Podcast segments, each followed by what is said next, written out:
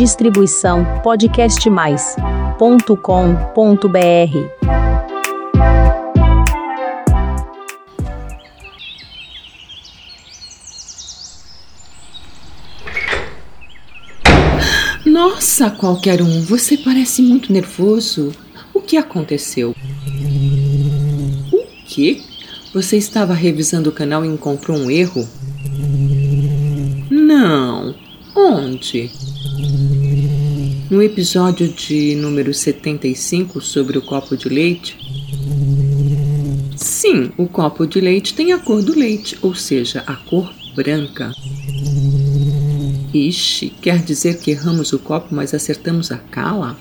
Qualquer um. Quer saber? Este é um bom motivo para fazermos uma edição extraordinária. Tá que eu pare. Então vamos lá. Plantão do Jardinagem Simples Assim, em edição extraordinária em forma. Erramos, mano! Ê!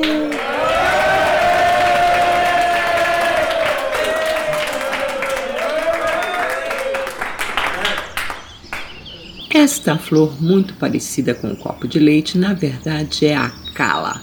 Aliás, copo de leite e cala pertencem à mesma família botânica, ou seja, a família Araceae. Qualquer um sabe de uma coisa? Não? Qual será a diferença química existente entre elas? Ah, eu também não sei não. Se alguém souber, pode nos escrever, né? Ocorre que enquanto o copo de leite é encontrado apenas na cor branca, a cala tem várias cores: amarela, laranja, rosa, roxa e até mesmo preta. Por isso também é conhecida como copo de leite colorido. Tanto o copo de leite quanto a cala são originários da África do Sul. A cala é uma planta herbácea, possui folhas verdes com mais de 30 centímetros de comprimento, que são ao mesmo tempo compridas e largas, parecem asas, né? Elas têm pintinhas brancas que saem de longos caules.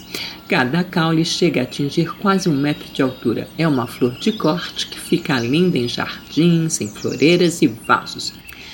Necessita de solo bem adubado e irrigado. Aliás, no verão precisa de regas extras, já com o excesso de umidade apodrece. A cala adora clima tropical e subtropical. Vai bem em locais de sol pleno e meia sombra. Sua reprodução é feita por caule modificado que parece uma batata. A poda é apenas de manutenção, para a retirada de folhas e flores murchas e secas. Assim, a planta ganha mais força. Agora sim, qualquer um. Agora o quê? Ah, terminou o Jardinagem Simples assim de hoje. Até a semana que vem. Tchau. Distribuição podcastmais.com.br